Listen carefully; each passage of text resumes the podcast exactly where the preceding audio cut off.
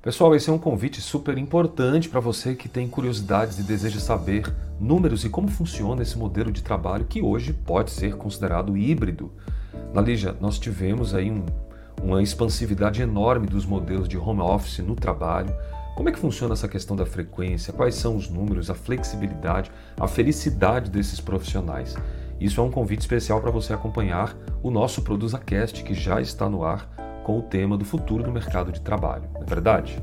Isso, Alex. A gente vai falar do futuro do trabalho e o porquê e como se adaptar aos formatos híbridos, né? O mundo corporativo tem adotado cada vez mais esses formatos de forma flexível e a gente pode dizer que está diante de uma mudança, uma mudança fundamental no conceito de trabalho.